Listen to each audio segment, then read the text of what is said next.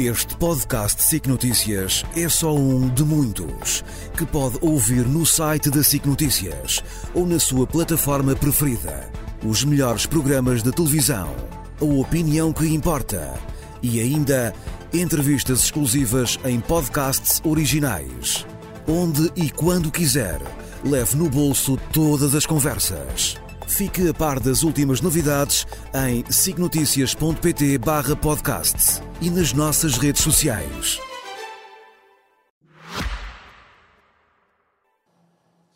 Boa noite. Bem-vindos à emissão conjunta do último Frente a Frente para as legislativas.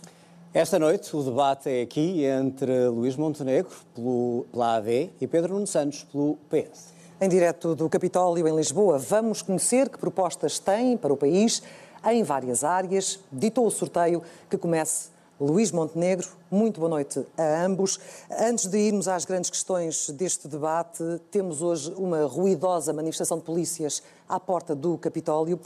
Além do que já disseram eh, nos debates anteriores, Luís Montenegro, Pedro Nuno Santos, começando por si, Luís Montenegro, eh, qual é de forma muito sintética a mensagem que lhes quer transmitir esta noite? Boa noite a todos, boa noite Pedro Nuno Santos, boa noite aos portugueses que nos acompanham a partir de casa. A mensagem é muito direta. Nós eh, concordamos com a reivindicação que os polícias portugueses das forças de segurança e da PSP e da GNR têm relativamente a uma injustiça que foi criada por este governo. Eh, e entendemos que eh, é prioritário, ato imediato à tomada de posse do novo governo, encetar um processo negocial com eles, com vista a poder reparar essa injustiça e esse é o meu compromisso que assumi já ao longo desta campanha eleitoral. Pedro Nuno Santos, a sua mensagem. Antes mais, boa noite. Luís Montenegro, cumprimentar os moderadores, quem nos acompanha em casa. Eu já tive a oportunidade de reunir com a plataforma que representa as forças de segurança e considero importante que nós consigamos chegar a um acordo. É muito importante. As forças de segurança são fundamentais para assegurar a segurança coletiva do nosso povo. O Estado de Direito democrático só funciona com forças de segurança a proteger a nossa população, mas a respeitar também o Estado de Direito. E eu queria deixar uma, uma, uma, palavra de lamento. Havia uma manifestação marcada para o Terreiro do Passo, que foi deslocada para aqui. O garante da legalidade democrática são as forças de segurança e é muito importante que nós também respeitemos o direito à manifestação, mas também o direito ao debate político democrático fundamental para as eleições. E, portanto, a garantia da ordem é fundamental garantir-se, e eu queria dar esta palavra, não se negocia sob coação, disponibilidade total para chegarmos a acordo, mas sempre pelo respeito pela ordem e pela segurança do povo português. Muito obrigada. Ora, durante os debates foi recorrente a pergunta sobre a disponibilidade de um e de outro viabilizarem um governo do partido mais votado num cenário de maioria relativa. Ninguém quis equacionar outro cenário que não o da vitória, por isso eu não vou insistir. E a minha pergunta esta noite é outra. Perante um cenário de maioria relativa e com um novo governo já em funções a ter de apresentar em poucos meses uma proposta do Orçamento de Estado para 2025, Luís Montenegro. Deve ou não o principal partido da oposição deixar passar o primeiro orçamento do governo que sair destas eleições?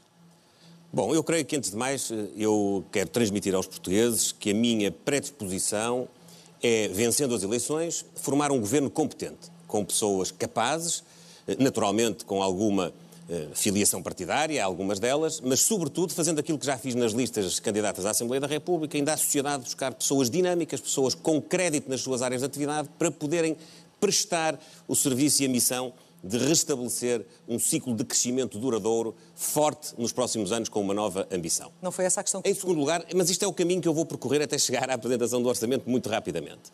Em segundo lugar, vou também eh, incrementar eh, no funcionamento do Conselho de Ministros uma inovação que é juntar à realização semanal dos Conselhos de Ministros, eh, estabelecer três Conselhos de Ministros temáticos especializados que reunirão uma vez por mês, todos os meses, que são das três áreas que considero mais transversais, mais relevantes nos próximos anos da governação. Em primeiro lugar, os assuntos económicos, em segundo lugar, a transição climática e energética, em terceiro lugar, a transição digital e o combate à burocracia, que infelizmente cresceu nos eh, últimos anos. Posto isto, naturalmente que o nosso objetivo, e é para isso que estamos a lutar, é eh, conseguir nas urnas a eleição dos deputados suficientes para garantirem a estabilidade, garantirem a governabilidade. Qual é a sua posição isso, de princípio isso, em portanto, relação isso, ao portanto, é um resultado que está em aberto. Eu sei que é difícil a AD conseguir por si só ter a maioria absoluta dos deputados na Assembleia da República. Não é impossível, mas é difícil. Os dados que tenho e o sentimento que vou colhendo na rua fazem-me crer que eh, está muito alcançável um objetivo que seria o meu segundo objetivo, que era, juntamente com os deputados da eh, AD e da Iniciativa Liberal, termos essa maioria absoluta. Se não conseguirmos nem com um eh, nem com outro desses, cumprimento desses objetivos, naturalmente governaremos com maioria relativa, que é a sua questão. E em maioria relativa, os governos devem exercer a sua missão com capacidade de diálogo ainda mais reforçada, que devem ter sempre, em qualquer cenário, ainda mais reforçada, a negociação com todos os partidos, a começar pelo principal partido da oposição, que nessa ocasião será o Partido Socialista. Deixe-me passar e, portanto, para o Pedro Nuno Santos. Quando nós apresentarmos uma proposta pergunta... de uh, orçamento do Estado na Assembleia da República, iniciaremos aquilo que é normal, que é democrático, que é saudável numa democracia, que é, é. estabelecer contactos, eh, negociações, conversas com todos os partidos do arco eh, parlamentar, que tenham representação parlamentar, com certeza que apelando ao sentido de responsabilidade e respeito pela pronúncia popular das eleições e, em particular, fazê-lo junto do principal partido da oposição. Pedro Nuno Santos considera ou não um imperativo democrático uh, que uh, o primeiro orçamento, pelo menos o primeiro orçamento, seja viabilizado? Eu peço desculpa, o tabu mantém-se porque todos nós desejamos a vitória, o Partido Socialista também está a trabalhar para ganhar estas eleições e tem essa eh, confiança. Eh, do lado da, da direita em Portugal, eh, nós temos assistido a uma incapacidade do PSD de liderar a direita e nós temos assistido a uma grande bagunça. Aliás, isso foi claro nos debates. O mesmo não aconteceu entre diferentes partidos à esquerda, que foram capazes de pensar, discutir propostas, sempre com urbanidade. Mas não vou fugir à questão há desde logo um momento importante e eu quero aqui deixar claro que o Partido Socialista, se não ganhar, e é para isso que nós estamos a trabalhar, mas por humildade democrática, as eleições são no dia 10 de março, tudo pode acontecer, e, que, e queria deixar desde já claro que o Partido Socialista não apresentará uma moção de rejeita, rejeição, nem viabilizará nenhuma moção de rejeição, se houver uma, se, se houver uma vitória uh, da AD, que nós esperamos sinceramente que nunca aconteça. Relativamente aos orçamentos, acho que uh, o pior serviço que nós poderíamos eh, prestar à nossa democracia era nós fazermos aqui um negócio sobre um documento que não é conhecido. Aliás, era um péssimo serviço que prestávamos à democracia. Haveria alguém, neste momento, a abrir uma garrafa de champanhe em casa se nós fechássemos aqui um acordo para orçamentos que não conhecemos. Nem me parece que o líder do PSD esteja em condições de assegurar que aprovará um orçamento de Estado do Partido Socialista. Nem em nome da estabilidade. Bom, a estabilidade, ela depende também das soluções. E nós, na realidade, temos visões muito diferentes. Eu vi o líder do PSD apontar o dedo a André Ventura e dizer que tinha um programa de 25 mil milhões de euros. Ou um programa do PSD em despesa, em perda de receita e despesa acumulada em quatro anos, são de 23,5 mil milhões de, euros. E, portanto, 7 orçamento... milhões de euros está no nosso cenário macroeconómico. Não, não, em velocidade cruzeiro. Só que em quatro anos perdem 23,5 é mil milhões de euros. Aí é verdade, eu posso é depois mostrar-lhe as contas. Não é não. E, portanto, orçamentos com uma aventura fiscal com irresponsabilidade orçamental, que iniciem um caminho para o definhamento do SNS, dificilmente terão, como devem compreender, o voto favorável do Partido Socialista. Estabilidade é nós garantirmos estabilidade na vida das pessoas, estabilidade na economia, estabilidade na vida social. E nós achamos que isso não, não será nunca possível com um governo liderado por Luís Montenegro. Mas há abertura para alguns entendimentos. Deixem-me só, deixem só uh, fazer um comentário àquilo que disse eh, o Pedro Nuno Santos, porque é manifestamente contraditório contraditória com a opinião que ele teve, por exemplo, recentemente, relativamente às condições de início de mandato de um novo governo. Não se vai votar Açores. um programa de governo e deixe-me, como sabe, doutor, E deixe-me, e deixe-me dizer-lhe o seguinte: em primeiro lugar, eh, os Açores ensinaram-nos que o Partido Socialista tem uma boa capacidade de negociação e de união com o Chega e com a Iniciativa Liberal, porque só juntando-se a eles é que derrubou, é que derrubou o governo. É só, só juntando-se a eles é, é que derrubou o governo, precisamente, é deixe-me já, já, agora lembrar-lhe, Pedro Nuno Santos, precisamente numa altura em que estava em causa a aprovação do Orçamento Regional para o último Quando ano Quando o Partido Socialista ganhou as eleições em 2020, deixe-me acabar, se eles aliaram-se ao Chega acabar, para formar governo. E, portanto, o Partido Eu gostaria de colocar uma última questão que é importante o Partido Socialista, o Partido Socialista tem aqui dois pesos e duas medidas e era importante perceber o que é que está na motivação do Pedro Nuno Santos, que, que, ainda por cima eh, teve uma eh, intromissão direta, porque deu uma opinião pública, precisamente no sentido do Partido Socialista inviabilizar a, a constituição do governo eh, nos. Terão, nos... terão ao longo deste debate possibilidade. Eu quero encerrar apenas este, este,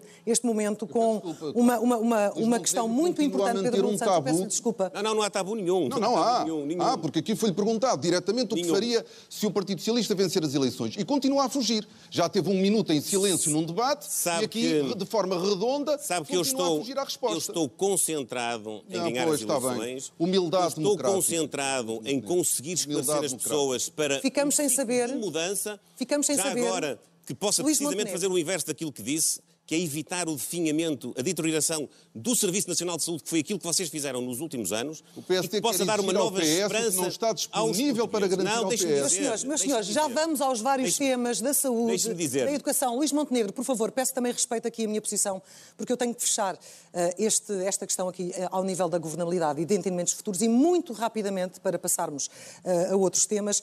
Sabemos que têm posições sobre o futuro da TAP muito diferentes, não é sobre isso que eu vos vou colocar a próxima questão. Quero saber apenas. Em relação à localização do futuro aeroporto, é uma decisão que exige consenso com o maior partido da oposição? Sim ou não? Há ou não abertura para isso? Luís Montenegro e depois Pedro Nuno Santos. É uma bela questão. Aliás, foi com esse espírito que eu próprio e o Partido Social Democrata acabámos por salvar eh, o eh, Dr. Pedro Nuno Santos, o Partido Socialista e o Governo de uma atrapalhada em que se envolveram precisamente nesse campo. Quando, em eh, julho de 2022, eh, assumi a plenitude da minha função como Presidente do PSD, fui confrontado com uma situação que foi muito invulgar. O Ministro das Infraestruturas, que tutelava e tute- a área eh, das infraestruturas aeroportuárias, decidiu, no Diário da República, tomar uma posição absolutamente contrária e à revelia mesmo do Primeiro-Ministro. Primeiro-Ministro esse que tinha contactado o líder do maior partido da oposição no sentido de obter dele as garantias de construirmos uma metodologia que levasse precisamente a esse consenso. É a posterior. O, o, o Dr. Pedro Nuno Santos eh, terá agora a ocasião de justificar porque é que tomou aquela posição e de explicar aos portugueses como é que, sendo ministro, não teve respeito pelo funcionamento do governo, não partilhou a sua decisão com os outros membros do governo Há não partilhou ou não um inclusivamente com o consenso? primeiro-ministro. Há ou não Não sei se vai ser de com este espírito consenso? que se propõe liderar o Luís governo. Montenegro, E deixe-me dizer uma outra coisa que os de portugueses consenso? devem Eu saber. tenho de equilibrar. Não, mas devem saber, deixe-me só dizer. de perguntas é que- consenso? Devem só- Vou ter que passar a palavra ao Pedro. Nuno Santos. Eu peço desculpa porque Nessa tem uma altura, diferença de tempo. nessa altura eu o governo do Partido Socialista, com a tutela do Dr. Pedro Nuno Santos, tomou uma decisão de adjudicar uma avaliação ambiental estratégica a um consórcio que integrava o operador do aeroporto de Barajas em Madrid. não adjudicou nada. Foi adjudicado, o contrato depois não foi assinado. E não foi assinado porque nós propusemos a constituição de uma comissão técnica independente Não nada disso. e propusemos que nela estivessem integrados, nomeadamente, os eh, académicos que mais se dedicaram a diversas áreas que, que concorrem para que a decisão possa ser uma decisão bem ponderada. Acabámos por dar uma saída a um imbróglio que foi sempre aquilo que, nos últimos oito anos, a questão do aeroporto. Não me respondeu. Pedro mãos, Santos está com está muito menos tempo. Há ou não necessidade de um consenso alargado para eh, a localização do futuro aeroporto? Eu estou com muito menos tempo, mas eu respondo às questões. Aquilo que nós estamos a assistir há 6, minutos e 41 segundos de Luís Montenegro é fugir com respostas redondas sem, ir, sem dar a resposta que é necessária. Tenho as respostas preparadas, dá aqui, não quero saber o que está a ser perguntado. Não diga isso. Eu em matéria, não é, não, digo incomodado. isso. Eu sei que está incomodado. Não estou nada incomodado. Está incomodado. Não estou nada incomodado, mas, Está que, é, incomodado. mas que é evidente que não responde Preferia às que eu não lhe lembrasse não, a sua tenho- não tenho nenhum. Ouça, a sua falta ouça, de ponderação Eu tenho. de eu, maturidade. eu já, nas já escolhas. percebemos, já sabíamos, já toda a gente sabia que vinha com essa. O que eu lhe quero dizer é que eu, quando não tenho, nunca teve experiência governativa, não sabe a dificuldade que é eh, decidir e governar. Ai, em sei, Portugal sei. é muito Sei muito difícil disso. tomar decisões. Muito eu disso. gosto de decidir e quero que o meu país avance. Não gosto de arrastar os pés. Não go... E nós, tomou e nós na realidade, decisão. peço desculpa. Na realidade, Tomou nós estamos. Deixe-me terminar. Eu deixo. Na realidade, nós estamos Mas há cinco... à pergunta. Nós, na realidade, eu vou responder à pergunta.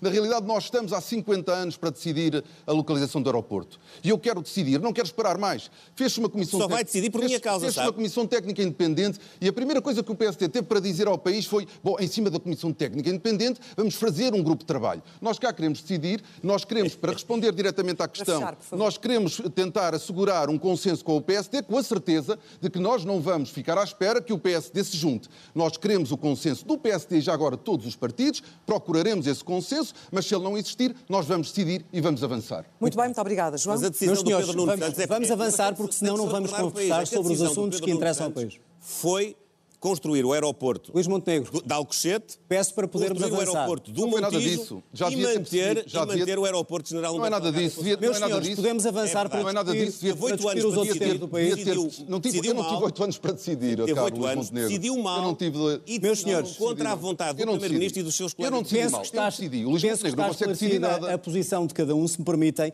Vamos olhar para o crescimento da economia e perceber como é que podem, de alguma maneira, eh, mudar o que está a acontecer no país. Luís Montenegro prevê nas suas propostas da AD conseguir fazer crescer a economia em Portugal mais de 3%, o que, contas feitas, não acontece há mais de 20 anos.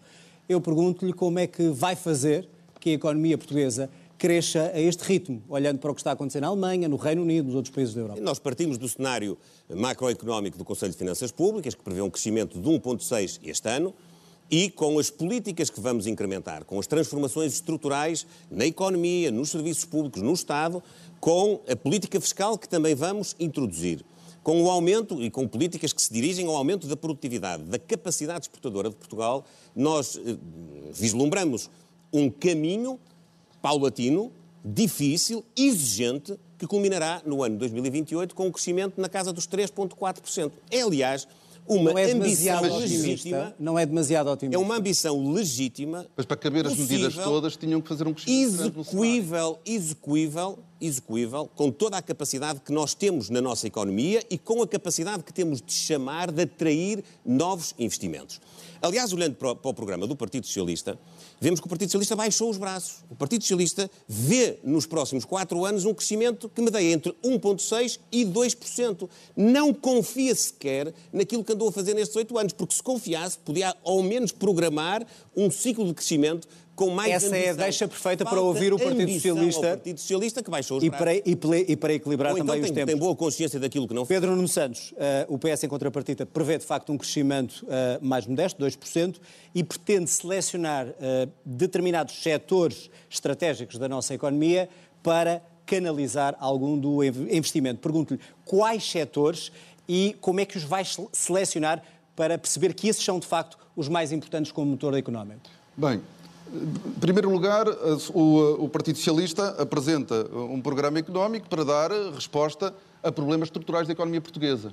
Nós, nós elegemos, aliás, a economia e a transformação do perfil de especialização da economia portuguesa como a primeira prioridade.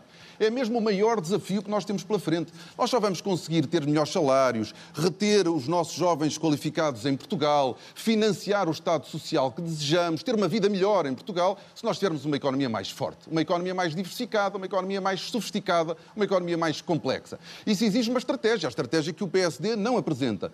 E nós temos essa estratégia. O país, ao longo dos anos, foi sempre muito pouco seletivo no sistema de incentivos. Governos do PS e governos do PSD. E isso é uma distingue-nos de grande parte dos países europeus que foram capazes de, ao longo dos anos, selecionarem os setores e as tecnologias, e neste caso em Portugal, onde já haja competências científicas, tecnológicas, empresariais instaladas, sermos capazes de selecionar com o sistema empresarial, com o setor empresarial, com a academia, os setores e as tecnologias com maior capacidade de arrastamento. Tem esses não é, já quer não é, o, não é, Pedro não é o primeiro-ministro, nem os é- empresários. não é o primeiro-ministro, nem é o ministro que, que escolhe. E, portanto, isto terá de ser um amplo debate na sociedade portuguesa. Não é o setor privado investe onde bem entende. Os recursos do Estado são limitados, o que significa que nós devemos aplicá-los com critério, com inteligência. Esse é o maior desafio. Foi isso que não foi Porquê é que a estratégia... Porque é que em Portugal, o sistema de incentivos do governo... É uma confissão de culpa de relativamente aos últimos oito anos? O sistema de incentivos do governo, de, de sucessivos governos em Portugal foram demasi- demasiado fragmentados, pulverizados. E nós para Incluindo conseguir, aqueles onde esteve. e nós para conseguir ter poder Diga transformador. E para nós para poder conseguir ter poder transformador, nós temos capazes de fazer seleção como fazem as economias mais avançadas da Europa. Porquê é que a estratégia do PSD não resulta? O PSD apresenta aqui a necessidade de fazer um choque fiscal. O que nós precisamos é, de facto, de um choque de produtividade e de um choque salarial. O choque fiscal, aliás, retira pressão para a inovação. E o choque de produtividade só se consegue com, a- com o projeto de transformação da economia que nós temos para apresentar. O eh, Luís Montenegro falava de ambição. Nós precisamos que a produtividade aumente em Portugal. Quando nós olhamos para o cenário macroeconómico do PSD, nós, temos, nós prevemos um crescimento da produtividade superior ao da AD. ao DAD. Na realidade, o PSD não confia no choque fiscal para aumentar a produtividade porque sabe que não é por aí. Nós só vamos provocar um rombo nas contas públicas, na receita fiscal, sem qualquer impacto verdadeiro na produtividade. Relacionado este, com isso, relacionado este... com isso, e já que falou dos salários, eu queria lançar também essa questão. Uh, como sabem, há cada vez mais salários médios perto do salário mínimo. Ao longo dos debates falaram muito do salário mínimo e interessa-me aqui, concretamente, e peço que sejam cirúrgicos nisso, uh, o salário médio como é que a AD, Luís Montenegro, quer chegar a um salário médio de 1.750 euros? Precisa... Como é que isso se faz? É confiar no mercado? Precisamente alavancado num crescimento económico mais ambicioso, na transformação da nossa economia, no aumento da nossa produtividade, no aumento da nossa possibilidade e da nossa capacidade exportadora atraindo investimento, tendo uma política fiscal mais agressiva para que as grandes empresas possam vir investir em Portugal e não escolham, como têm escolhido, os países do leste da Europa para canalizar os seus investimentos. Como é que se chega a, a reforma fiscal? É a, a reforma fiscal é um ponto de política económica, não é um ponto de receita fiscal. O Partido Socialista vê os impostos apenas para arrecadar receita. É, Tem hoje é uma disso. visão financeira é dos impostos. Nós temos uma visão de política económica. Eu vou-lhe até dizer uma coisa que se calhar o Pedro Nuno não sabe. O Pedro Nuno Santos está aqui a escamotear, por exemplo, que nos últimos dois anos já prevendo bater o recorde, porque o recorde bateram todos os anos em termos de carga fiscal, nos últimos dois anos, prevendo o crescimento da receita fiscal, foram cobrados a mais, em cima da taxa de crescimento, já mais 6 mil impostos. milhões de euros de impostos. Já vamos aos impostos. Eu queria focar no salário. não há primeiro. espaço para baixar é... a capacidade Já vamos aos impostos. Já vamos aos impostos. Quero ouvir a, a, opinião também de Pedro Nuno Santos sobre o salário médio. Uh, e eu pergunto-lhe, há um acordo de rendimentos assinado pelo Governo, contas feitas da eh, se eu estiver certo, em 2026, 1.725 euros. Eu pergunto-lhe, é para manter uh, e qual é o número que tem em mente, se tem em mente, para um salário médio em Portugal? Começa a ser uma marca deste debate Luís Montenegro não responder às perguntas. não respondeu. Não, não responde como o Pedro Nuno Santos quer, isso é não verdade. Não respondeu como é que se chega aos 1.750 euros. Agora reparemos na grande ambição do PSD. Então o PSD propõe-se a atingir os 1.750 euros de salário médio em 2030, quando já hoje está previsto no acordo de rendimentos entre trabalhadores e patrões e governo atingirmos os 1.750 em 2027. cá está, cá está a ambição. É 2030. Na cá. Desculpe lá, 2030 é o, vosso, é o vosso objetivo, vejam o seu programa. Na legislatura. E, portanto, a ambição do PSD é esta. Não acreditam. Não acreditam. O IRC, o IRC... Já vamos aos impostos. Qual é a sua ambição para o salário médio? Nós queremos que o salário médio continue a aumentar e acho que nós devemos, está previsto no acordo de rendimentos, atingir os 1.750 euros em 2027, não em 2030, como deseja o PSD, e acho que há condições para nós podermos rever o acordo de rendimentos e sermos mais ambiciosos. Ambiciosos, obviamente, em negociação e em concertação com trabalhadores e empresários devemos procurar. Porque, ao contrário daquilo que o PSD está sempre a dizer, de que o país está desgraçado, Portugal foi a terceira economia que cresceu mais em 2022. A terceira, não foi na média. Foi a terceira economia da União Europeia que mais cresceu. No último trimestre, foi a primeira economia que mais cresceu na União Europeia. Há um caminho que foi sendo feito e que nós oh, queremos continuar Santos, a fazer. Então, afinal, a política económica estava PSD, bem ou estava mal? Não, nós podemos fazer mais. E o que eu quero é que o país Mas estava bem mais. Ou estava mal? Há, há, muita coisa que estava bem, algumas coisas estavam mal. E é por isso que convinha, nós convinha, temos. Convinha reconhecer que uma delas é esta. Uma delas é a nossa carga fiscal. Caro... Em taxa efetiva eu vou, de eu vou deixar... Já vamos à carga fiscal. Luís Montenegro, já vamos à carga fiscal. Para encerrar os salários. A Checa ou a Eslovénia que Luís Montenegro, já vamos, já vamos ao humano. Já vamos, já vamos aos impostos.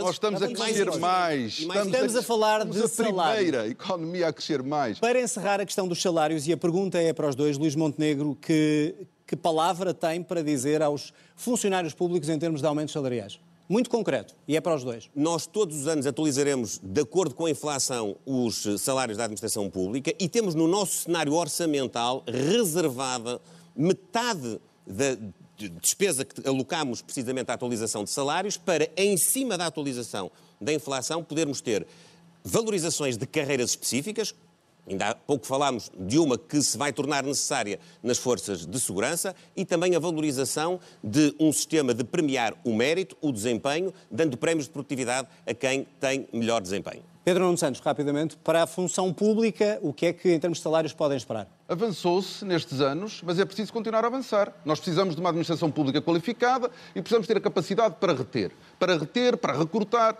e isso vê-se em vários setores, na docência, na, na área da saúde, em, em várias áreas da administração pública, o Estado precisa de melhorar, de valorizar as carreiras, de valorizar e dignificar os trabalhadores do Estado.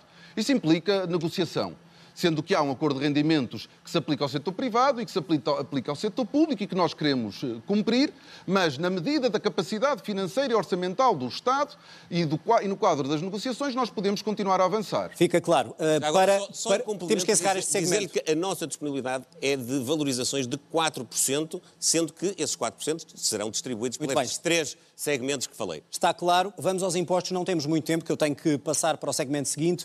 Uh, Luís Montenegro, descida de IRS. Pergunto-lhe muito concretamente, já falaram ambos sobre isso, quando é que será feita essa redução e uh, se vai rever os escalões já este ano, se for eleito Primeiro-Ministro? Na primeira oportunidade, o nosso objetivo é atuar de três formas. Em primeiro lugar, baixando as taxas do IRS até o oitavo escalão com maior incidência sobre a classe média.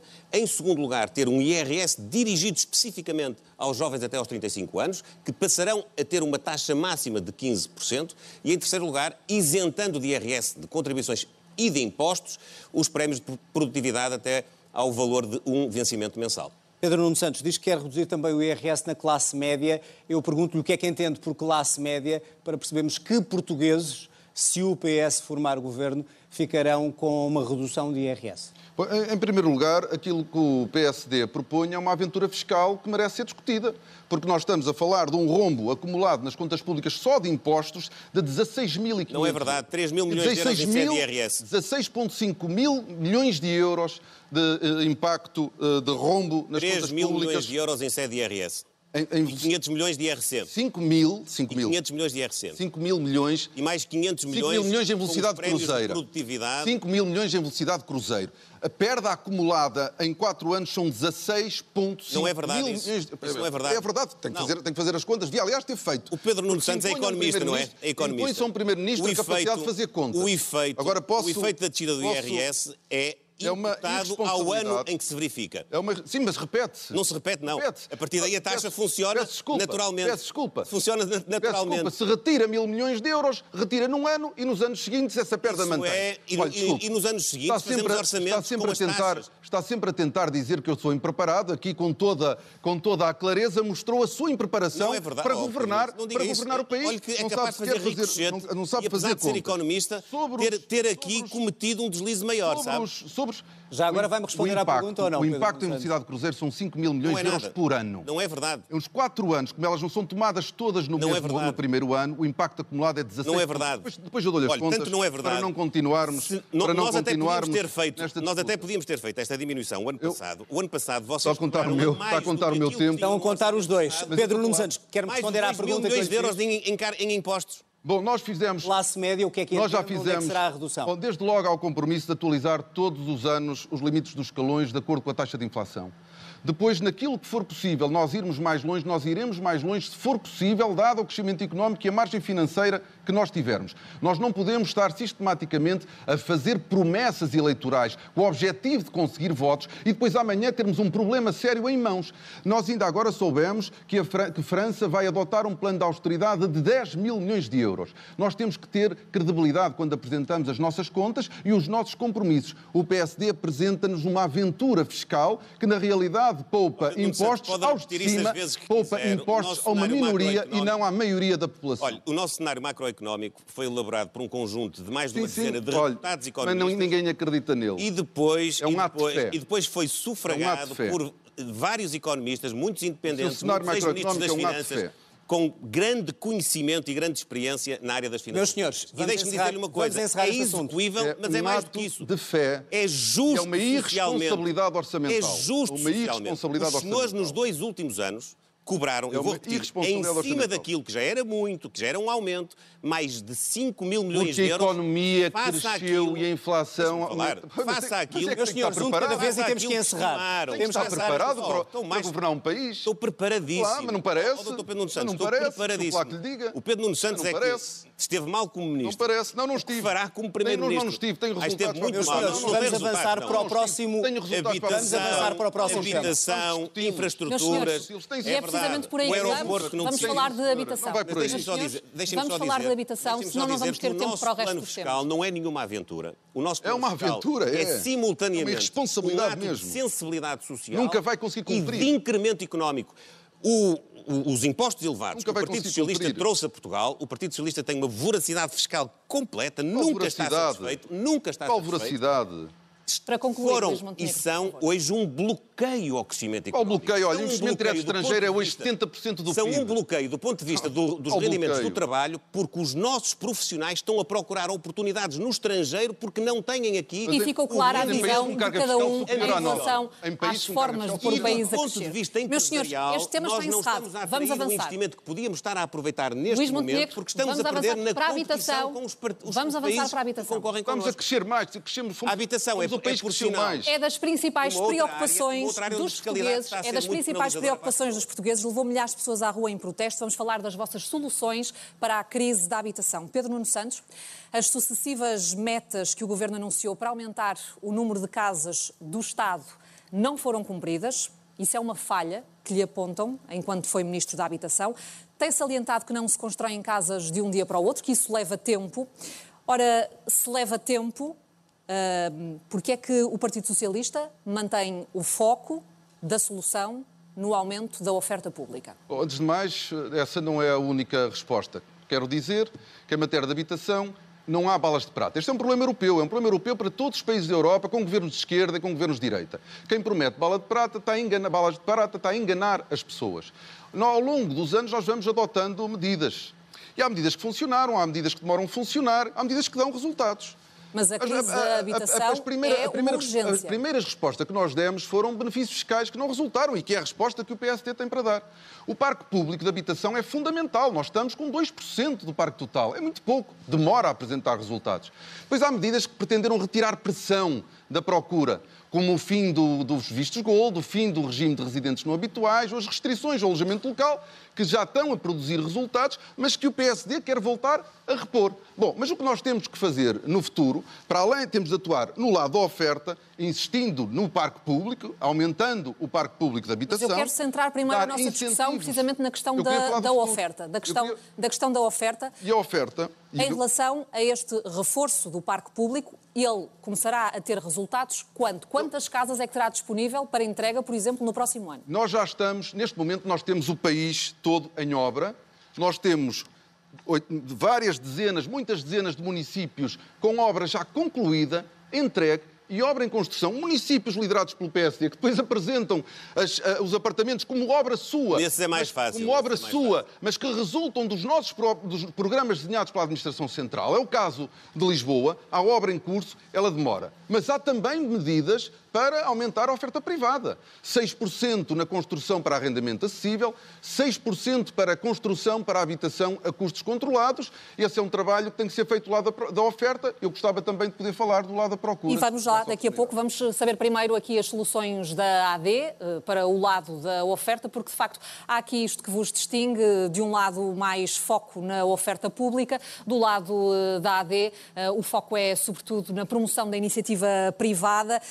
Eh, Luís Montenegro propõe um programa de parcerias público-privadas para construção e reabilitação em larga escala. Eh, No que toca à redução de impostos, os 6% de IVA eh, é de facto para toda a construção e para toda a reabilitação. Porquê é que essas medidas trarão uma solução mais rápida do que a aposta na oferta pública? A oferta pública é necessária. E aquilo que eh, o governo do Partido Socialista fez foi aproveitar um eh, volume de investimento extraordinário que está hoje no PRR, que é um programa que foi desenhado para poder dar capacidade de recuperação e resiliência à economia. em Portugal, ele serviu para quê? Serviu, sobretudo, para suprir as insuficiências do investimento público, que foram muitas ao longo dos últimos anos. A começar na habitação, que é, de resto, um dos maiores exemplos do insucesso, do fracasso, daquilo que é não fazer no exercício de funções públicas do Pedro Nuno Santos. Reparem bem, em 2018, o doutor Pedro Nuno Santos, o doutor Pedro Nuno Santos prometeu, Lisboa. que nos 50 anos do 25 de Abril, que é daqui a dois meses, nos 50 anos do, dia, do, do, do 25 de Abril, não iria haver nenhum português que não tivesse acesso a uma casa digna. Falhou Pedro Nuno Santos. Você diz que faz, mas não faz. Não, faço, faço. É muito bom. Faço, faço. Olha, eu vou dizer em que é que é bom. Não sabe o que é, é bom, fazer. É bom. Não sabe o que Ai, é sei, governar. sei, não, não sabe. Nunca, sei, nunca governou. sei. Nem num gabinete esteve. Não, Não, sabe estive- a dificuldade de, de tomar decisões, de avançar. Isso não sabe. Qual coordenar uma ação Esteve a fazer um governativa trabalho importante no salvou- Parlamento, mas salvou Portugal, salvou do ponto de Portugal da bancarrota que a vossa experiência governativa Aliás, zero casas. trouxe, Zero casas trouxe. durante esse seu governo. Não, zero casas é, é o Que era seu- é o 12º seu pecúlio. ministro. Era o É 12º pecúlio. ministro de um governo que É o fez zero seu casas. Deixe-me só dizer. Zero. Eu, eu sei que, senhores, eu sei que vamos- doeu, eu sei que doeu. Vamos tentar nada. equilibrar Não aqui. Vamos Não ouvir. Luís Doeu. Você prometeu- muito mal. prometeu, prometeu que chegávamos daqui a dois meses com- e prometeu com a mesma pompa, com, a mesma, eh, com o mesmo entusiasmo com que agora nos quer iludir e tem um programa eleitoral que quer passar a habitação pública de 2% para 5% no espaço de uma legislatura. É isso que quer? E isso qual é que é a meta viável? da AD, Acha Luís Montenegro? que Qual é o seu programa? Para- para O aumentar programa, para vou dizer aumentar- qual é. para aumentar a O meu programa é atuar É melhor do falar lado tem da para oferta. propor. De que maneira? Tirando muita carga burocrática aos processos de licenciamento. Já foi feito simplificação de licenciamento. Conseguindo ter uma fiscalidade mais amiga dos investidores, com certeza também promover a habitação pública. Nós não, não, não queremos diminuir essa capacidade. Não se vê no programa. Queremos é acrescentar a oferta do E- lado e- e privado, como meta, do lado já das agora, cooperativas Luís. Montenegro? Como é que isso se faz? Tem esse IVA de valor dessa meta para o parque IVA público? Nós gostaríamos de, nos próximos quatro anos, poder ter uma média de novas casas no mercado de 50 mil ao ano. É muito difícil de atingir. É- como é que é, muito então? difícil de Como é atingir. que é? muito difícil de atingir. É que é? Mas é o caminho que nós queremos Como é que se percorrer. faz isso? De que maneira? Na oferta, como estava a dizer, por um lado retirar a carga burocrática, ter melhor Já fiscalidade. fizemos isso com a simplificação. Construção com IVA simplificação de licenciamento. 6%.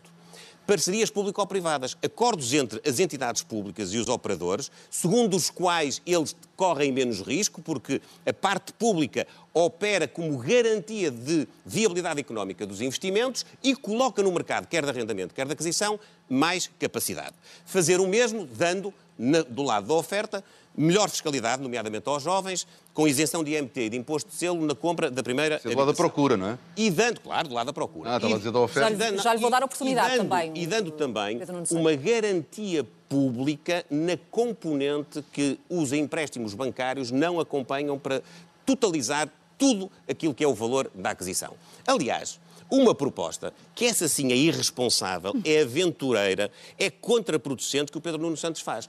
Querendo ir, como veio muitas vezes, ao encontro daquilo que são as capacidades de iniciativa política do PSD, veio então dizer, bom, se o PSD, a AD, propõe uma garantia pública de 15% ou de 20% do valor do empréstimo, eu vou já oferecer 100% Ah, não é verdade isso. Interpretou mal. Não é Ai, verdade. não, então, É. Então vamos- então tem vamos ocasião ouvir agora de Pedro Nuno Santos, o que Está escrito no seu programa é isso. Não, não, não, não é garantia, E não diz garantia 100% em E lado isso nenhum. tem duas Diz garantia consequências. Isso tem duas é uma medida que terá de ser consequências. Tem uma consequência no preço, porque naturalmente dá uma segurança tal a quem promove investimentos imobiliários que se vai refletir no preço e tem um outro inconveniente, que é a possibilidade de, de termos crédito mal parado, cuja responsabilidade terá de ser Pedro Nuno assumida Santos, na totalidade há ou não aqui um risco maior para o Estado de ficar com todos estes créditos Bom, com esta medida? Em primeiro lugar, do lado da procura, no arrendamento, alterar a fórmula de atualização da posse. Eh, Pode, mas eh, responda primeiro, por favor, a esta medida em concreto de apoio à compra de casa. Eu, como sou disciplinado, vou responder primeiro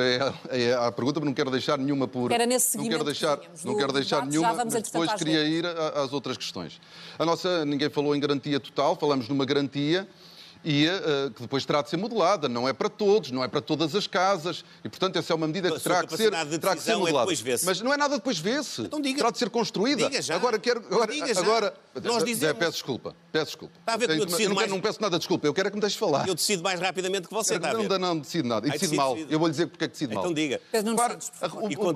Portugal, o Banco de Portugal faz uma recomendação de, de, apenas concessão de crédito à habitação em 80%. O que é que o PSD diz? Bom, nós, nós vamos garantir os 20% da entrada. Mas quem é que vai dar os outros 20%? Tem que ser um empréstimo. Se não é o Estado a emprestar, é um banco. Só que isso é contornar a regra macroprudencial que o Banco de Portugal recomendou a todos os bancos. E, portanto, era importante que o, que o PSD aqui explicasse, vai, está a garantir o quê? Quando a recomendação do Banco de Portugal a todos os bancos, que aliás os bancos estão, na sua generalidade, a cumprir, é que os créditos à habitação seja só de 80%, para que quem peça o crédito tenha uma parte para proteger é o política pública, meu caro. Não, não é, é uma, política não é pública política a intervir é para dar às pessoas uma acessibilidade que elas não têm. Está a contornar uma é regra macroprudencial do Banco de Portugal. É para isso que servem as políticas públicas. Ouça. Senão o mercado resolvia tudo. Ouça.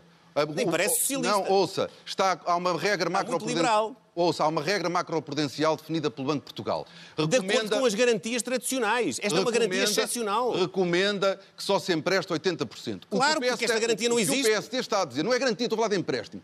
O que o PSD está a dizer... Mas é, é por causa das garantias, Pedro Nunes. O que o PSD está a dizer, não, não é. É, é. Não, não é. É, é, é para que haja um esforço também de quem pede o crédito. Esse é o objetivo. E aquilo que o PSD está a dizer é que. É para não alguns, haver incumprimento. Aquilo que o PSD está a dizer é que, alguns, pode-se ir buscar os outros 20% que, é para não haver incumprimento. Quer, que o Banco de Portugal quer que as pessoas entrem com entrada. E, portanto, o PSD tem que explicar Nem melhor. parece que esta, a habitação. Tem, tem que Muito explicar bem. melhor esta. E para, esta, e para concluirmos a questão de habitação, uh, uh, vamos, vamos então às rendas. Muito rapidamente, o Pedro Nuno Santos dizia e lembrava que tem, tem no programa essa medida, sugere uma nova fórmula de cálculo uh, das rendas, que tenha em conta também a evolução dos salários. Que diferença é que isso fará?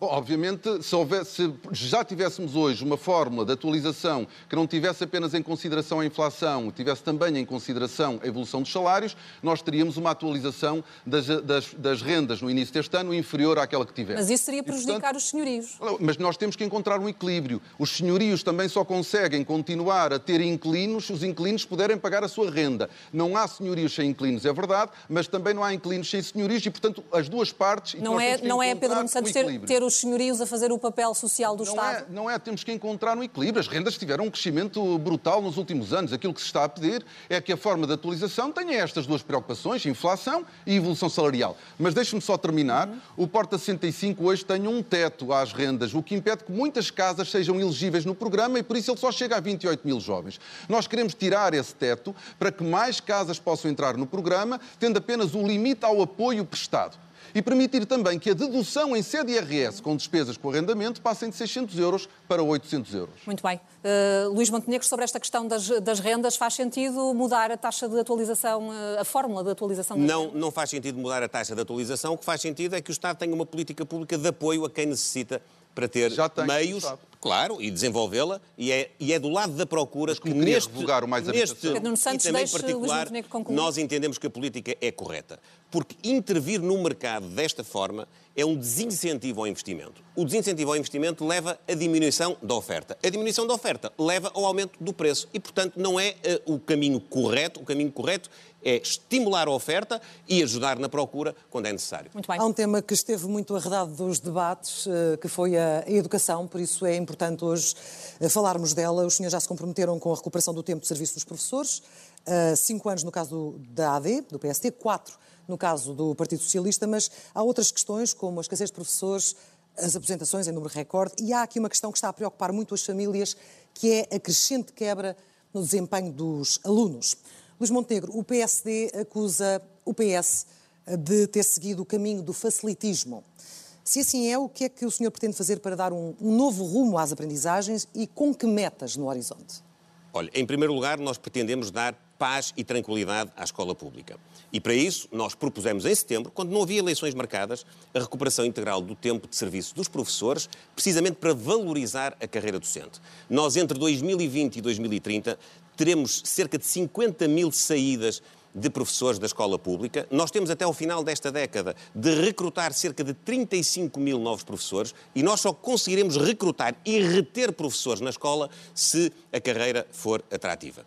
Depois, temos um plano de recuperação de aprendizagens que, simultaneamente com o reforço dos mecanismos de avaliação, e nomeadamente com a introdução das provas de aflição no final dos ciclos, no quarto ano e no sexto ano, a matemática e a português, e de forma rotativa a uma terceira disciplina, pretendemos dar mais exigência e, ao mesmo tempo, mais capacidade de recuperar aquilo que, entretanto, foi perdido, e foi perdido por causa da pandemia inicialmente, e depois por causa, precisamente, da instabilidade na escola e da falta de professores na escola pública.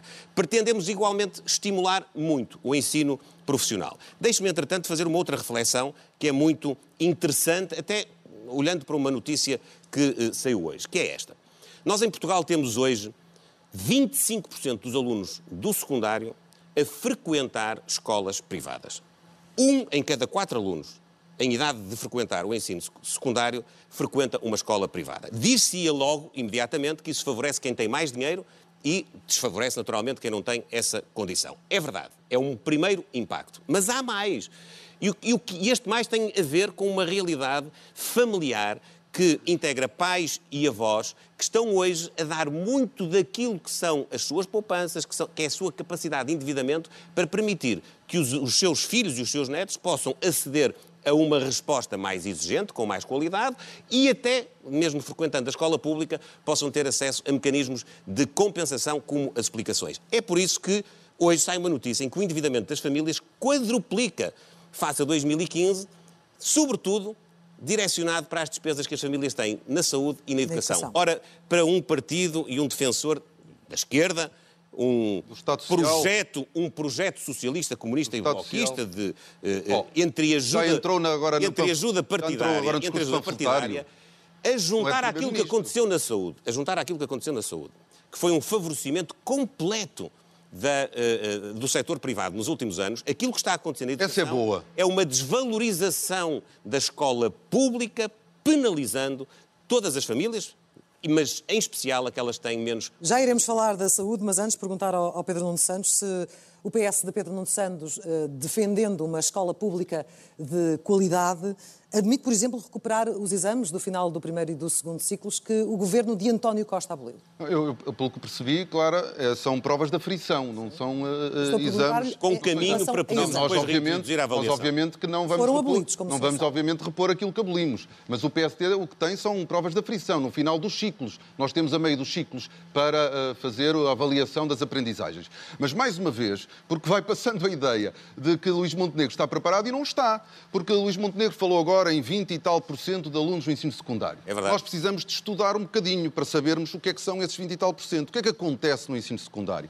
Como o Estado não tem uma rede de ensino profissional, tem nesse, nesses 20%, cerca de metade, 25, 25. mais de metade, 25. portanto, mais de metade desses 25%, 25. é ensino profissional. Acha? É, não é acho. Não é, não. não é acho, é o que eu lhe estou a dizer. Não é. E, portanto, ensino não profissional, agora posso estar errado, faça-se o fact-check, 11%, 10% uh, no ensino secundário. Portanto, para, para, nós temos que, de facto, estudar. Parece que estudava muito, mas não deu para estudar tudo. E, portanto, no que diz respeito ao ensino secundário, o que nós temos nessa cifra de 25% é o ensino profissional que obviamente não tem uma rede pública com dimensão. Sobre os professores... Mas não, porque vocês, vocês não quiseram investir nela. O PST falou da, da, da falta que nós temos de professores, e temos. Saíram durante, entre 2011 e 2015 28 mil professores foram convidados, houve rescisões amigáveis, quase convidados a sair, 28 mil foram embora. Não, não, entre, 2011, entre 2011 e 2015. Mas não faltavam um professores trabalho, escolas. Um, e, e nós, entretanto, já recuperamos estes 28 mil, mas faltam. E a, a, reposição do tempo de serviço, que eu também defendo antes de saber que o governo ia cair, também acho que era. Quando é que isso acho, aconteceu? Foi também, no governo? Também acho que era preciso. Disse isso no Conselho também de acho que era preciso, Costa? A minha posição sempre foi esta. Não, não foi. A minha posição não, sempre foi. Não, lamento, eu, mas eu foi. pessoalmente, lamento, eu pessoal, mas não foi. Peço desculpa, eu pessoalmente defendi. Só o disse eu, depois de sair do governo. Eu pessoalmente, Nunca se esqueça, esteve lá de sete Mas anos. eu defendi antes das eleições. Eu defendi antes das eleições. Depois de sair do governo. Mas defendi antes das eleições, como o senhor, um, um senhor fazedor, disse, antes das eleições. Um fazedor, eu defendi antes das eleições. Falávamos há pouco do desempenho dos alunos dentro. Não Temos relatórios nacionais e internacionais a dar Portanto, destaque só queremos... a essa quebra de desempenho. Há, nomeadamente, por exemplo, 5% dos alunos do quinto ano de escolaridade não têm são só 5% que não têm, não têm nenhuma dificuldade na leitura. E há inversão são da dados, do são dados preocupantes, são dados que muitos professores consideram desastrosos. Pedro Nuno Santos e assim está tudo bem, não há nada a mudar não. para melhorar o desempenho também dos alunos nas escolas, ao nível dos currículos? Qual está tudo bem? Claro que não. Agora não podemos, ainda agora estava a ouvir o abandono escolar, lembrei-me do abandono escolar. O abandono escolar caiu de 13,7% para 8% em 2023. E pode buscar os anos anteriores. O objetivo da União Europeia era 9% em 2030. Agora, sobre, Subiu ou não sobre, sobre, aquilo, 2023? sobre aquilo. Bom, mas é um ano, não dá para tirar daí nenhuma tendência, a tendência de descida. Quebrou a tendência. tendência a, tendência, a tendência vem de 2006. A tendência como sabe, descida. ou, deve saber, vem de desde descida. 2006. Bom, o que é que nós precisamos, o que é que nós precisamos de fazer? Para além de- da reposição do tempo integral de serviço, nós temos que aumentar os escalões de entrada para tornar a profissão mais atrativa para os professores e depois nós temos que fazer Mas mais como? do que isso. Nós temos que fazer mais do que isso. Como Nós tornar a profissão mais atrativa? Aumentando os, o- os escalões de entrada, os primeiros escalões. Nós temos que os aumentar para conseguirmos com que a profissão à entrada seja também já mais atrativa do que, aquilo, do que aquilo que ela é neste momento. Depois nós precisamos de fazer testes de diagnóstico aos nossos alunos que frequentaram o primeiro e o segundo ciclo durante a pandemia e definir planos personalizados de recuperação das aprendizagens. Temos que garantir aos alunos do ensino secundário com ação social apoio especializado, vulgo eh, explicações para os alunos com maiores dificuldades. E temos de ter uma política integrada para os alunos estrangeiros, designadamente ao nível do ensino português, não como língua não materna. Depois, do ponto de vista transversal, garantir a gratuitidade do pré-escolar. Garantir do- das creches, do pré-escolar, de todo o ensino em Portugal. Aí tem E- uma posição e- e coincidente. ter- e terminando dizendo e tornar obrigatório o ensino pré-escolar a partir dos 4 anos. Porquê? Porque é um dos maiores preditores do sucesso escolar ao longo do percurso escolar. Portanto, a educação é uma área importante. Temos que atuar junto dos professores, obviamente, que têm que estar motivados, sentir-se valorizados e temos que fazer muito para continuar a melhorar a qualidade do- da escola pública. Para fechar este tema, há pouco foi o próprio Luís Montenegro que introduziu o tema do ensino profissional, isto numa altura em que Portugal também, como sabemos, precisa de mão de obra eh, qualificada em várias áreas eh, da economia, numa altura em que o desemprego entre os jovens atinge eh, valores muito altos, de que forma é que pretende investir no ensino profissional, que é ainda hoje visto como o parente pobre da educação? Precisamente havendo uma valorização, como houve precisamente de 2011 a 2015, do ensino profissional e Ah, das sim, políticas... 2011, 2015 foi uma coisa extraordinária para a educação.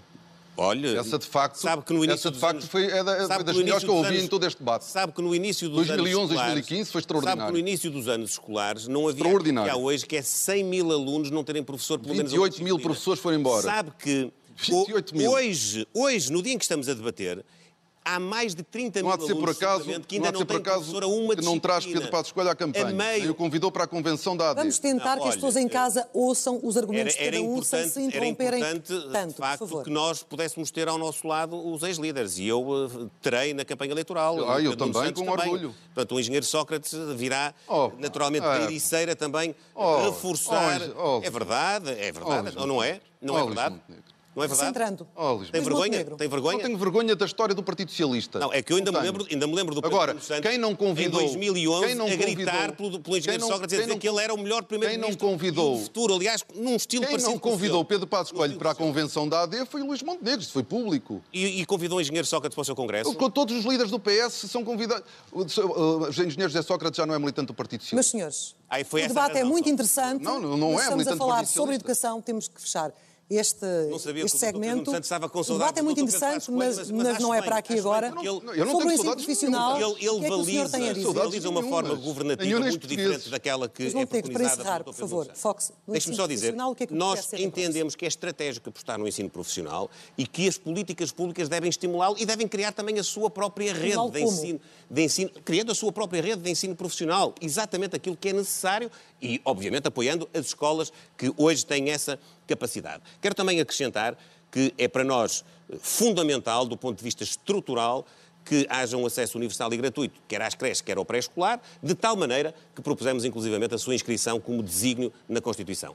Muito obrigada a ambos, João. Vamos avançar para a saúde, uma das grandes preocupações dos portugueses. Eh, Pedro Nuno Santos, antes de, de falarmos das grandes alterações, coincidem ambos de que eh, o Serviço Nacional de Saúde é muito importante. A minha pergunta é se não é necessário um plano de emergência já para a saúde para fazer face ao que vimos nas urgências e no acesso a uma simples consulta ou uma cirurgia. João, eu antes de mais eu discordo, peço. eh, Muito bem, estamos aqui Discordo do preâmbulo da sua, da sua questão. Não que é um de- problema? Que é de, não, não, não, não é, não, é, não é relativamente a essa parte. Que é de nós ta- termos o mesmo nível de preocupação com a SNS. Quando Vamos isso, ver a diferença, Quando então. isso não é mesmo de Não, eu todo, tenho- eu não é mesmo um de todo bocadinho, verdade. eu tenho mais um bocadinho. O, S- o- o SNS tem problemas e ninguém os esconde. Nós não podemos é ignorar que o SNS hoje produz mais do que produzia em 2015. Mais consultas, mais cirurgias, atende mais episódios de urgência. E ao contrário daquilo que o líder do PSD disse ontem num debate, foi uma das não-verdades que já tem dito nesta campanha, não houve desinvestimento na saúde, na saúde, houve sim um aumento do investimento. O que é que acontece? Porquê é que apesar deste investimento, porquê é que apesar do SNS produzir mais, nós temos problemas? Nós temos o lado bom deste, dos, últimos, dos últimos, um dos lados bons do SNS, e destes 50 anos de democracia, foi que o povo português pode viver mais anos. E isso é bom. Mas isso tem consequências no SNS. E, infelizmente, ao longo das últimas décadas, nós não planeámos o SNS para dar resposta a uma população envelhecida. Não foi só o governo do PS, os governos do PS, os governos do PSD. Ao longo dos anos, nós devíamos ter feito mais e estamos a pagar essa falta de planeamento. E, portanto, o SNS está sob tensão. Mas a resposta para os problemas do SNS não é desistir dele, não é deixar de investir nele. Por isso é que nós defendemos que nós devemos, desde logo, apostar na prevenção, nos cuidados de saúde primário, com a generalização das unidades, das unidades de saúde familiar tipo B, que têm incentivos para que os profissionais de saúde se possam, possam dar resposta a mais utentes, dotar os centros de saúde de meios complementares de diagnóstico e de exames para evitar ou diminuir a necessidade de recursos aos hospitais, dar incentivos aos nossos, às nossas administrações hospitalares e aos nossos médicos nos hospitais, através dos centros de responsabilidade integrada. Eu quero ver, que, eu, eu, quero olhar, não, vamos olhar para essas questões em particular. Responda-me assim, só à questão da emergência. Há um plano de emergência para resolver a situação atual? Estou a apresentar as medidas. As medidas são, um tempo. As medidas, um as medidas são para ser tomadas, para ser tomadas já e elas vão produzindo os resultados ao longo do tempo. São para ser tomadas já nos hospitais, os centros de responsabilidade integrada que permitam dar mais resposta e diminuir as listas de espera. E depois este ponto que é muito importante. Nós conseguirmos olhar de uma forma diferente para o envelhecimento em, em Portugal e conseguir juntar os serviços de saúde e os serviços sociais. É por isso que nós defendemos que se reforcem e, e portanto, dessa, por essa via aumentar as portas de entrada no Serviço Nacional de Saúde, reforçando as equipas de hospitalização domiciliária, as equipas médicas hospitalares poderem ir aos lares, e, e podermos ter os, os, os médicos e podermos ter os, é um tema muito importante este e podermos ter os médicos dos lares a prescrever medicamentos e exames para que os mais velhos não precisem de ir aos hospitais. Há muito para fazer. Há muito para fazer e para, e para falar aqui. Uh, Luís Montenegro uh, tem um plano concreto nos seus primeiros 60 dias de governo um plano de emergência de urgência para a saúde. Eu gostaria de saber o que é que é esse plano e o que é que vai fazer em dois meses que não foi feito até agora muito bem, e eu terei essa oportunidade e esse gosto em, em transmitir-lhe a si e a, e, a, e a, todos aqueles que nos acompanham. Mas deixe-me só dizer. Não vai responder à pergunta, então? Não, vou responder à pergunta, é hábito, mas vou não é? só repor, não diga isso, vou só repor aquilo que o Pedro Nuno Santos disse. Em 2015, entre aquilo que foi o orçamento aprovado e aquilo que foi o orçamento executado na saúde, nós, o governo na altura, executou 90%.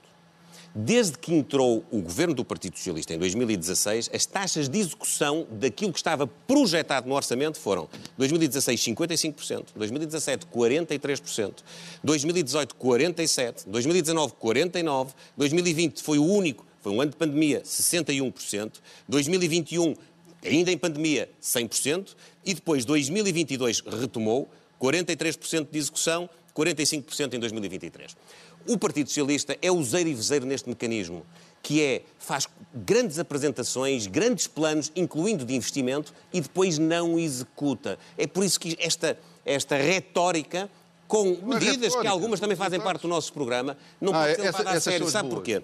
As pessoas em casa questionam-se assim, mas se isto foi tudo feito nestes anos, se estes números, o Partido Socialista hoje está exatamente no polo contrário daquilo que era a altura do engenheiro Guterres. O engenheiro Guterres costumava dizer-nos a nós, na altura, que as pessoas não são números, são pessoas. O Partido Socialista hoje vê as pessoas como números. Não, não é verdade. Toda Isso era o Luís Montenegro, quando dizia que o país estava bem, as pessoas é que não.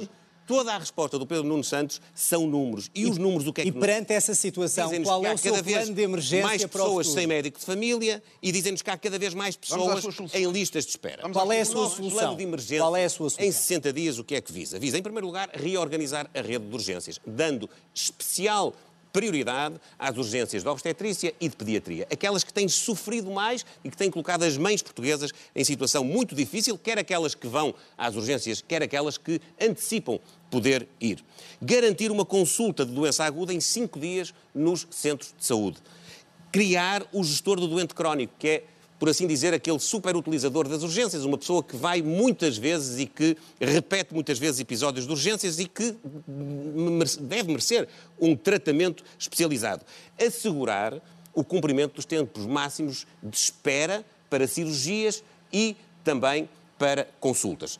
E no exato momento em que o tempo máximo de resposta garantido for ultrapassado, dar automaticamente ao utente um voucher, um vale, para que ele possa ir à procura de uma resposta noutra unidade de saúde, no setor privado, no setor, no setor, no setor social. Há, só que não está a acontecer este procedimento automático, embora a lei prescreva prazos consoante as, as várias patologias, os doentes estão a esperar em cima da espera do tempo de resposta máximo garantido. É é.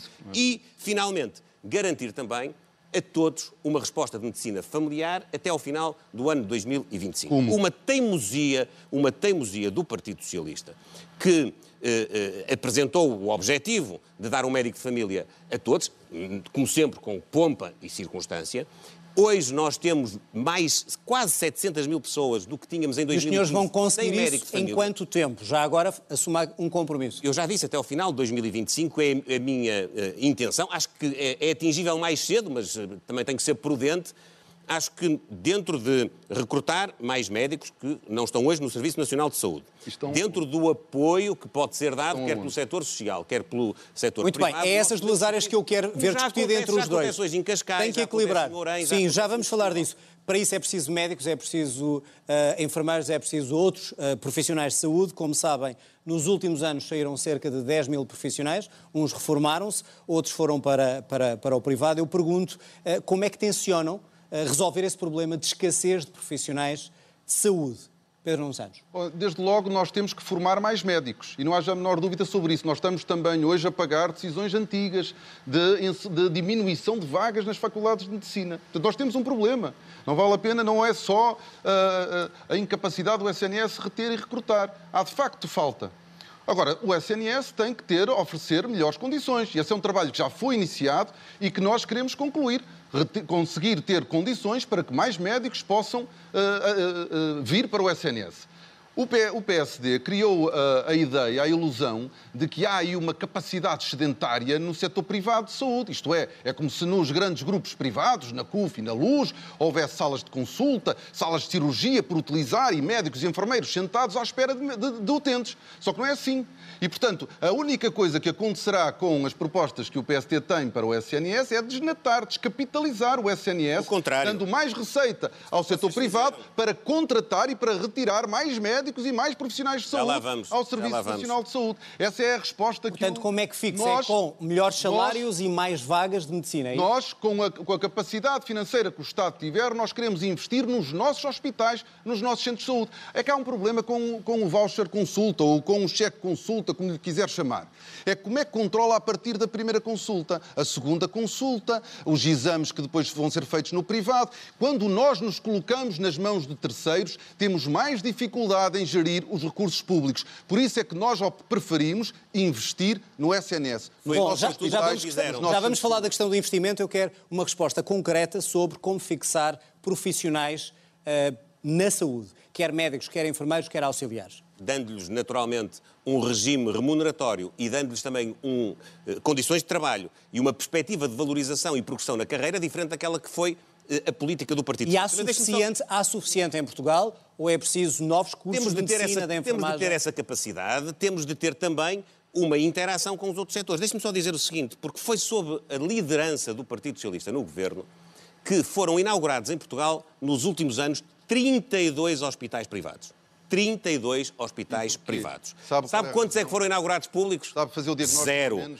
Zero. É, é muito bonito o Pedro Nuno Santos, com a sua preparação, vir dizer ao país temos que investir, temos que salvaguardar o Serviço Nacional de Saúde. Mas porquê é que não fizeram? Porquê é que oito anos depois não inauguraram uma única unidade hospitalar e porquê é que oito anos depois o setor privado... São mais 4.400 milhões é de euros. Oito anos depois, 3 milhões e 300 mil portugueses para além de pagarem os seus impostos, pagam um seguro de saúde para poder ter a resposta que não têm no Serviço Nacional de Saúde, em cima Luís dos quais há mais de um milhão que têm ADSE e outras Quer dezenas isso, de milhares que têm Quer isso dizer que se o senhor for primeiro-ministro, as PPP voltam, por exemplo, para Braga mecanismos... ou Loures? Mas é uma pergunta muito concreta. É, claro que sim. E os mecanismos de gestão que valorizam uma melhor eh, gestão dos recursos públicos e que valorizam um serviço de maior qualidade, como era o caso das PPPs, que o Partido Socialista eh, acabou, esses... O Partido Socialista não acabou. Acabou. Está enganado, acabou. mais uma vez. Acabou, claro que acabou. Não, não renovou, quiseram renovar. Não, não quiseram renovar. Não renovou. Por, Os privados não quiseram renovar. Porquê? Porquê? Porque o Partido não, Socialista... Não é que acabou. O Partido Socialista não teve capacidade está-se a habituar, Está-se a habituar demasiado a dizer coisas que não são verdades. Ó oh, oh, oh, Pedro Nuno Santos, o Partido Socialista... Não acabou. O Partido Socialista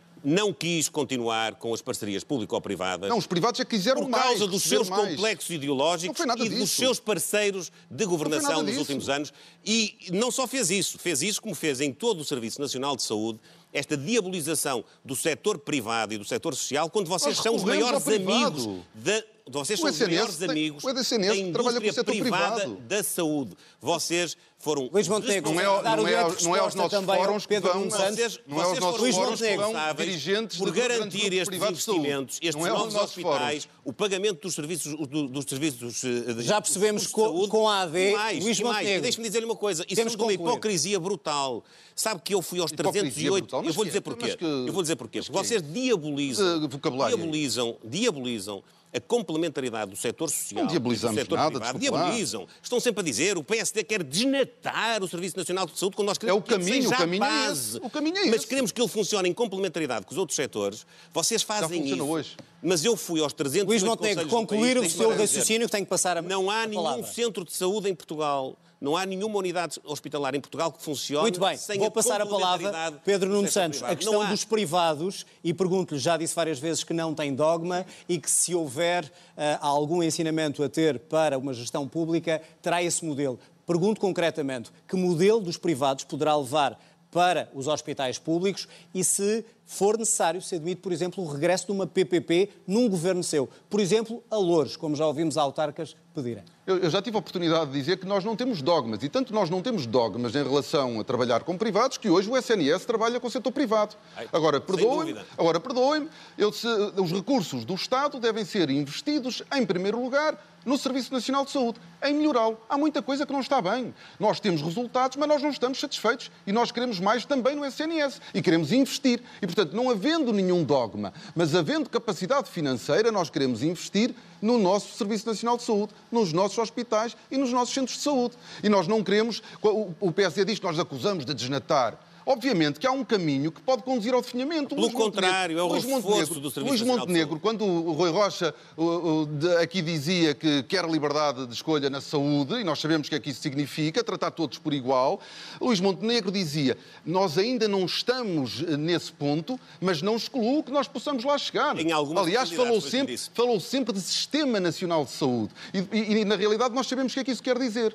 Para nós, o esteio da resposta aos cuidados de saúde em Portugal é o Serviço Nacional de Saúde. Mas... É onde nós queremos investir. Tem problemas? Tem sim, senhora. Não, Mas a verdade é que foi o Serviço Nacional de Saúde que nos fez avançar. E nós queremos continuar a investir, mas a melhorar... Mas, mas não fizeram isso. PPP. Temos não fizemos. É isso. fizemos. O mas problema é que saber nunca se admite se for necessário uma PPP. Deixe-me só dizer... Eu, eu, sim ou não? Eu, eu já lhe disse que não há dogmas. Mas eu prefiro dar autonomia às nossas administrações hospitalares, porque não eu sei que os, que os, hospitais públicos com, e as administrações dos hospitais públicos com maior autonomia farão um trabalho melhor do que qualquer PPP. Muito bem, mas senhores, temos Nunca que avançar. O Serviço Nacional de Saúde esteve na situação temos em que, que avançar. está. Nunca as pessoas esperaram tanto tempo à porta de uma urgência. Nunca as pessoas esperaram tanto por uma resposta em termos de consulta, temos que resolver esses problemas, só que não é Nunca houve do tantos SNS. portugueses com falta de não médico é de família. Do SNS. Desculpe, mas isso é uma conversa Não é conversa, fiada. não. O senhor foi governante. Não é conversa, não. O senhor foi governante.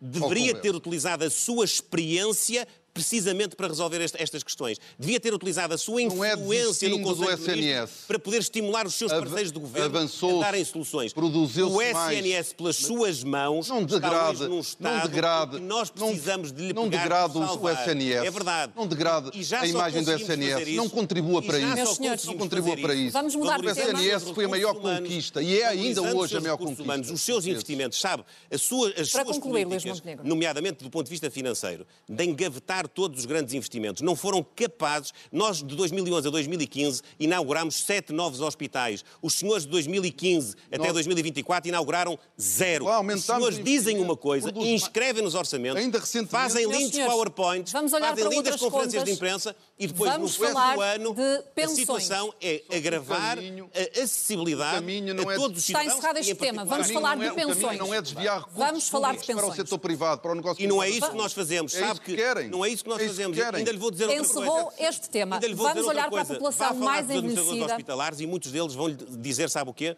Que muitas vezes na contratualização com o que é setor privado e social conseguem ter é uma resposta é garantida e a um preço mais baixo. Encerrou este tema. Vamos olhar para a é população mais envelhecida. É verdade. Vamos olhar para as vossas propostas para a faixa etária de maiores de 65 anos. Nos últimos anos, quer com o Partido Socialista no poder, quer com o PSD, houve mexidas nos rendimentos dos pensionistas. Luís Montenegro, as medidas que propõe, nomeadamente o aumento do complemento solidário para idosos, para que todos os pensionistas tenham um rendimento igual, um rendimento total igual ao salário mínimo nacional.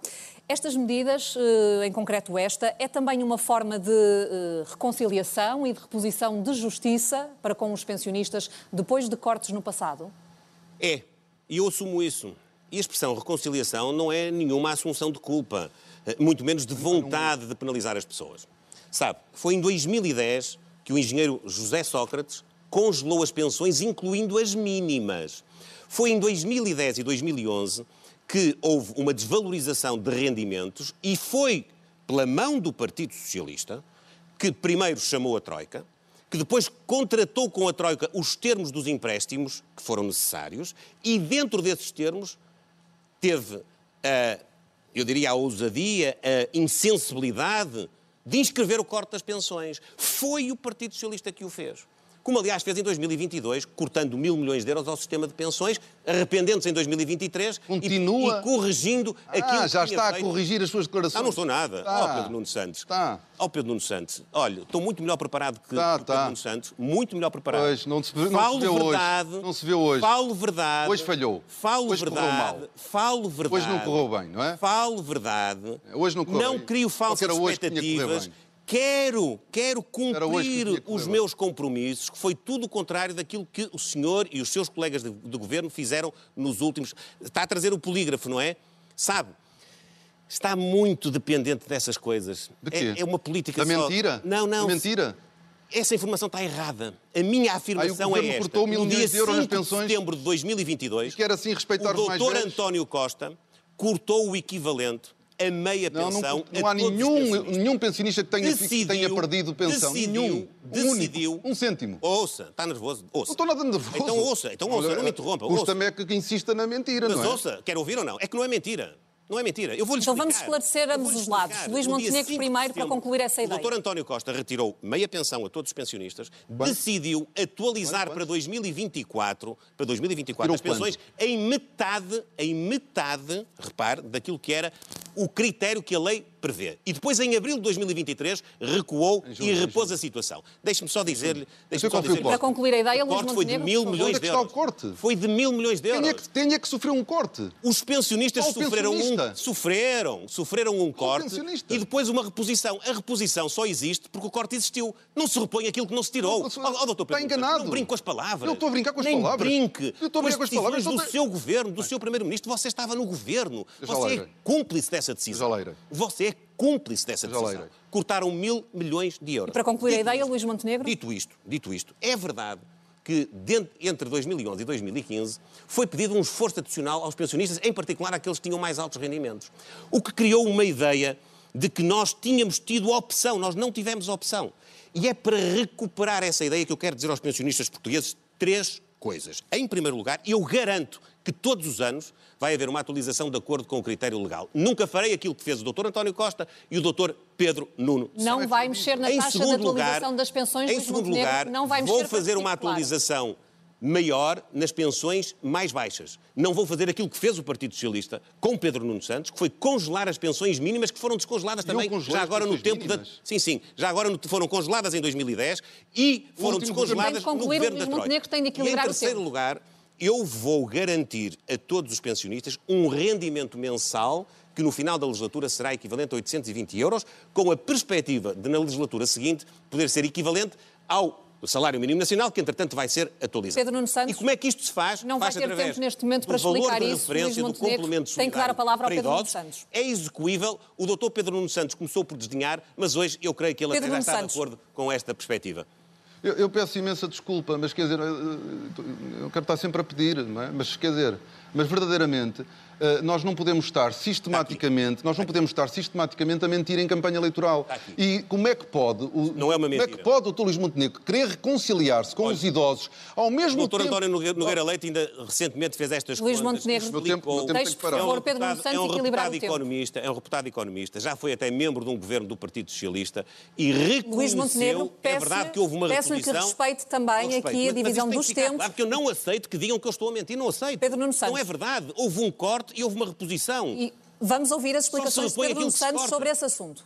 Nenhum pensionista teve um corte de pensões. Isso já foi dito, já foi desmentido várias vezes. jogo com as palavras. Luís Montenegro continua a insistir. Não houve nenhum corte. Houve uma antecipação de meia pensão. Em janeiro de 2023 sobe metade do que devia ter subido. Em junho sobe o que que tinha que devia ser ter subido, subido. já disse tudo. Só que houve uma... Já disse tudo. Só que houve uma... Já disse tudo. Já disse tudo. lá, Obrigado desculpe por confirmar as minhas lá. palavras. Deixe- não- não- não obrigado, confirmei. obrigado por Pedro confirmar as Luís minhas palavras. Montenegro, não, deixe concluir, por favor, Não, temos só- de equilibrar os. Peço-lhe outubro- respeito em também por esse outubro-. É crédito, Pedro Nuno. Em outubro de 2022 foi antecipada meia pensão. Obrigado, não foi, não. hove, não houve corte. Olha, Suplemento lá. extraordinário. Não vale a pena. Luís sabe, não vale a pena. Não, suplemento va- não vale a extraordinário. pena. Porque, sabe porquê? Porque os- Suplemento Sabe porquê que extraordinário. não vale a pena? Deixa- eu, eu- eu- quer dizer, eu tenho Luís Montenegro, deixe Pedro Nuno Santos concluir esta ideia por três respeito ao minutos. equilíbrio dos tempos três também. minutos.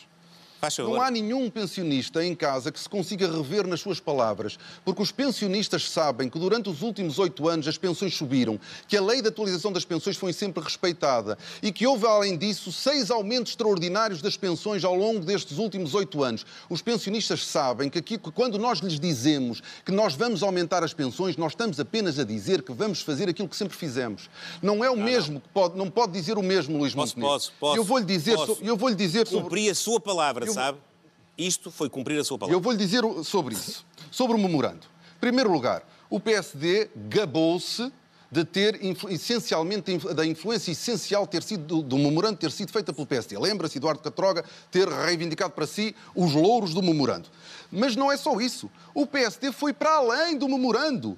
Não, houve- não havia, não estava previsto cortes abaixo de 1.500 euros. Foram feitos cortes abaixo de 1.500 euros. Tentaram fazer cortes a pensões com 600 euros. Só não conseguiram fazer, só não conseguiram ir para lá porque o Tribunal Constitucional travou as várias tentativas que o PSD fez. Isto é, o PSD não foi obrigado a cortar. Foi, foi. O PSD quis que esses cortes ficassem permanentes. Acreditava com convicção. Gabou-se de ter feito, Não de é ter influenciado o memorando. Gabou-se de ter ido para além da Troika. Olha, o professor Cavaco E- e- Silva e- explica e num tentou- livro e exatamente tentou- que foi e tentou, o Partido Socialista, ao Peço- contrário daquilo que era a a sua falar. opinião enquanto Presidente da falar, República, que quis inscrever no memorando Para concluir, por favor, E Pedro Nuno Santos. E tentaram várias vezes, ao longo daquele- daqueles anos, com que os cortes fossem permanentes. Já não era uma questão de memorando, era que eles fossem permanentes. Portanto, o PSD não tem credibilidade quando se dirige aos pensionistas e Luís Montenegro sabe disso. Por isso é que nos últimos dias tem dado uma série de cambalhotas sobre o tema. Não nós temos isso. uma relação de confiança, nós temos uma relação de confiança com os mais isso, velhos em Portugal.